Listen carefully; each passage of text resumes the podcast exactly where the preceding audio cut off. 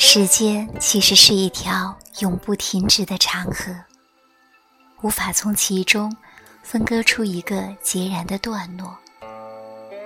我们把时间划分成日、月、年，是从自然借来某一种现象，以地球、月球、太阳或季节的循环来假设时间的段落。时间一边俨然似乎有了起点和终点，有了行进和期止，有了盛望和凋零，可以供人感怀伤逝了。抽刀断水，水更流。在岁月的关口，明知道这关口。什么也守不住，却因为这虚设的关口，仿佛也可以驻足流连片刻，可以掩那门关，任它外面极尽凋零。我自与岁月无关啊。今日的过年，是与我童年相差很大了。在父母的观念中，过年是一件了不得的大事。一九五一年许，我们到台湾，不仅保留了故乡过年的一切规矩，也同时增加了不少本地新的习俗。我孩童时代的过年，便显得异常热闹、忙碌。母亲对于北方过年的讲究十分坚持。已经那月，各种腌纳风干的食物，便用炒过的花椒盐细细磨过，浸泡了酱油，用红绳穿挂了，一一吊晒在墙头竹竿上，用土坛封存发酵的豆腐乳、泡菜、糯米酒酿，一缸。一翁，静静置于屋檐角落。我时时要走进去，把耳朵伏贴在坛面上，仿佛可以听到那平静厚实的稳重大缸下酝酿着美丽动人的声音。母亲也和邻居本地妇人们学做了发果。和米式年糕，碾磨糯米的石磨，现在是不常见到了。那从石磨下汩汩流出的白色米浆，被盛放在洗净的面粉袋中，扎成饱满、厚实、胖鼓鼓的样子，每每逗引孩子们禁不住去戳弄它们。水分被挤压以后。凝结的白色米糕，放在大蒸笼里，底下加上彻夜不息的赤旺的大火，那香甜的气味，混杂着炭火的烟气，便日夜弥漫我们的巷弄。放假无事的孩童，在各处忙碌的大人脚边钻窜着，去之不去。连那因为蒸年糕而时常引发的火警，消防车当当赶来的急迫和匆促，也变成心中不可解说的紧张与兴奋。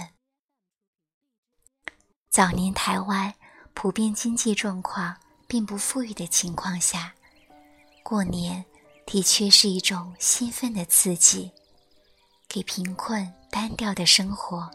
平添了一个高潮，在忙碌与兴奋中，也夹杂着许多不可解的禁忌。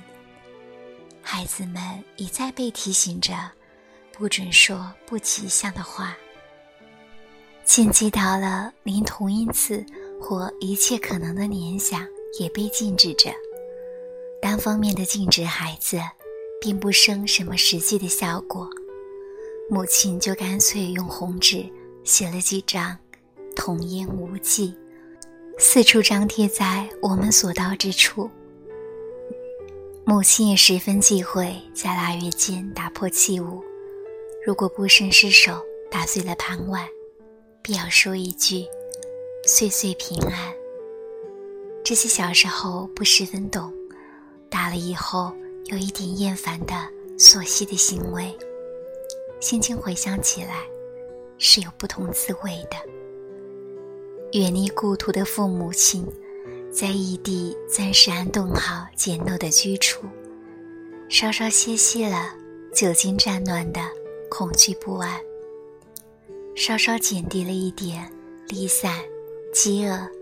流亡的阴影，他们对于过年的慎重，他们许多看来迷信的禁忌，他们对食物刻意丰盛的储备，今天看来，似乎都隐含着不可言说的心酸与悲哀。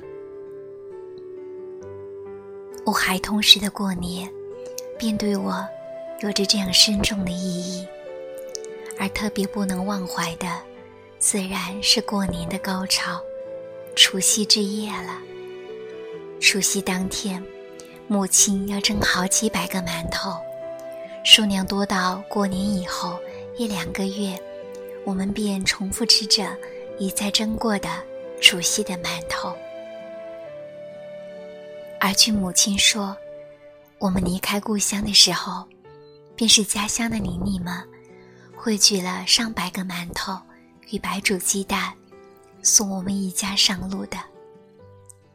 馒头蒸好，打开笼盖的一刻，母亲特别紧张，她的慎重的表情也往往使顽皮的我们安静下来，仿佛知道这一刻寄托着她的感谢、怀念。她对幸福圆满。简单到不能再简单的祝愿。我当时的工作，便是拿一只筷子，沾了调好的红颜色，在每一个又胖又圆、冒着热气的馒头正中央，点一个鲜丽的红点。在母亲忙着准备年夜饭的时候，父亲便裁了红纸，研了墨。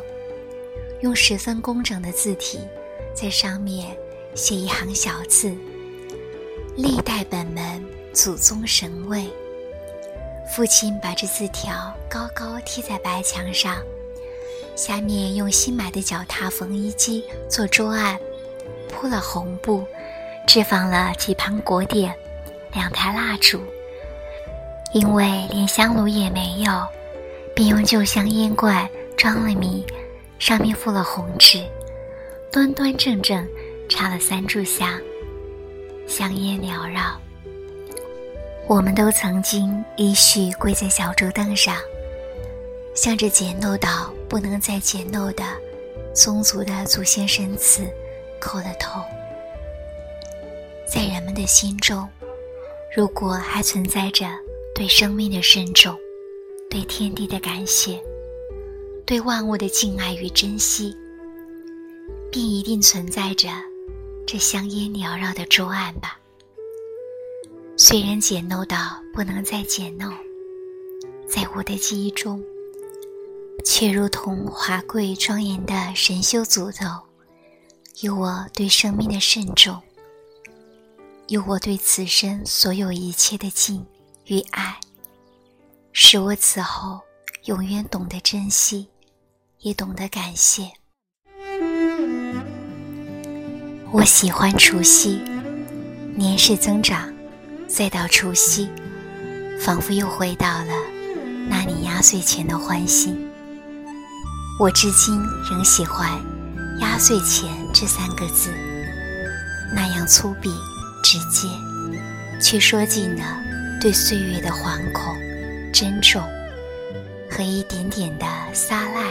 与贿赂，而这些封存在粗心的红纸袋中，递传到孩童子侄们的手上，那抽象无情的时间，也仿佛有了可以寄托的身份。有许多期许，有许多愿望。